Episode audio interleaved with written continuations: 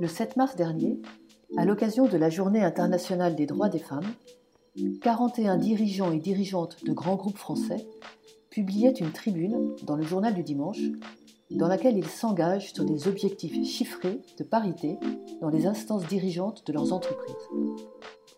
Antoine de Gabrielli, vous êtes le fondateur du projet Happy Men More. Vous adressez aujourd'hui à ces dirigeants une lettre ouverte pour leur dire chiche. Innover pour la parité, c'est possible, sans quota. Cette lettre ouverte, vous l'écrivez au nom de la vision singulière, universelle et sans concession de la mixité homme-femme que vous défendez à travers la démarche Happy Men. Antoine de Gabrielli, je vous invite à nous lire cette lettre ouverte. Euh, oui, merci. Euh, donc voici cette, cette lettre ouverte euh, aux dirigeants qui aborde spécifiquement la question du statut même de cadre dirigeant qui ne me semble pas du tout inclusif. Madame, Monsieur, les objectifs sur lesquels vous vous êtes engagés dans la tribune publiée le 7 mars 2021 par le JDD sont pour vous le dernier étage, vous dites, visant à atteindre la parité homme-femme dans vos entreprises. Pour y répondre, vous avez indiqué que l'innovation et l'ouverture étaient aujourd'hui nécessaires. Je voudrais vous inviter à porter votre attention sur le chiffre suivant. En 2020, l'INSEE a mesuré que les maires ont une probabilité d'accéder aux 1% des emplois les mieux rémunérés inférieure de 60% à celle des pairs.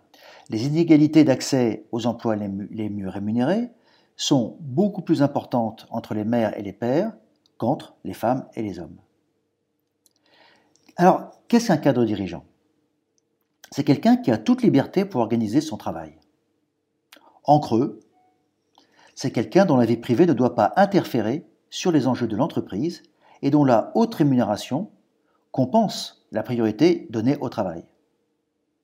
Des horaires supérieurs à 60 heures par semaine, qui se prolongent souvent le soir à domicile, mais aussi les samedis, dimanches et jours fériés, en sont des caractéristiques fréquentes et quasi statutaires. Sauf exception, cette disponibilité professionnelle a un fort impact dans les couples qui souhaitent assurer une présence parentale significative auprès de leurs enfants. La statistique de l'INSEE dit que quand un père de famille assume la charge de travail d'un cadre dirigeant, il y a souvent une mère de famille qui, elle, n'a qu'une faible chance d'exercer le même type de responsabilité.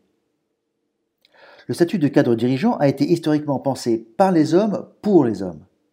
Il témoigne d'une époque révolue, largement révolue, celle où, dans les couples, les pères de famille pouvaient s'appuyer sur une épouse dédiée à leur réussite professionnelle.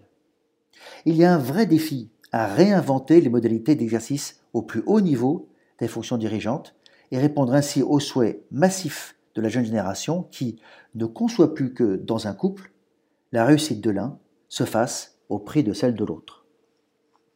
Trop souvent dans vos entreprises, les systèmes de gestion de carrière résonnent homme ou femme, c'est-à-dire individu. S'agissant des plus hauts niveaux de responsabilité, ces stratégies butent sur le mur de la vie réelle.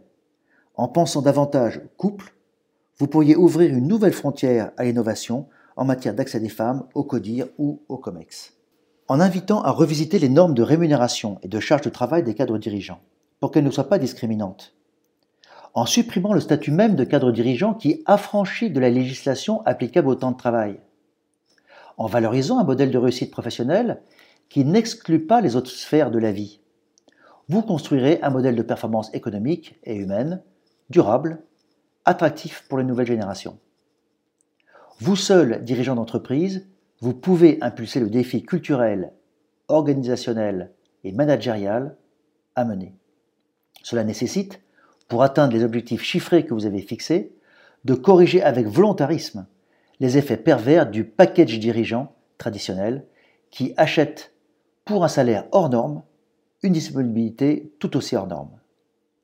Il y aurait une incohérence à vouloir une égalité d'accès au plus haut niveau de rémunération sans rien changer aux conditions actuelles de l'exercice du pouvoir. Aujourd'hui, réussir l'égalité dans votre entreprise, ce n'est pas demander aux femmes de s'intégrer ou de s'adapter au modèle d'hier, mais repenser le modèle pour qu'il s'adapte à elles, devenant ainsi véritablement inclusif. Merci Antoine de Gabrielli. Pour vous, la question de la mixité femmes-hommes ne peut s'envisager que dans une perspective sociale large qui prend en compte les enjeux personnels et familiaux des futurs dirigeants et dirigeantes. Vous questionnez la charge de travail des cadres dirigeants, qui impacte la carrière de leurs conjoints et continue d'imposer dans l'entreprise une norme de disponibilité qui est le frein majeur à la carrière des collaborateurs parents. Vous éclairez l'incohérence qu'il y a à vouloir l'égalité tout en ne changeant rien aux conditions actuelles de l'exercice du pouvoir. Vous nous montrez aussi que ces conditions correspondent à une approche globalement masculine de l'engagement au travail, dont le respect conditionne l'appartenance au boys club qu'est encore le monde du pouvoir. Ces conditions ne sont pas supportables pour la grande majorité des mères de famille. C'est un défi pour tous les dirigeants d'aujourd'hui que de réussir à construire les conditions d'une réussite inclusive, selon des normes d'exercice du pouvoir qui n'ont pas été les leurs. Si ces dirigeants veulent l'égalité, ils doivent changer la manière dont eux-mêmes exercent le pouvoir pour qu'elle soit inclusive. Ce n'est rien moins qu'une révolution culturelle à mener et incarner. C'est tout le projet du réseau Happy Men qui veut accompagner ce changement dans la durée.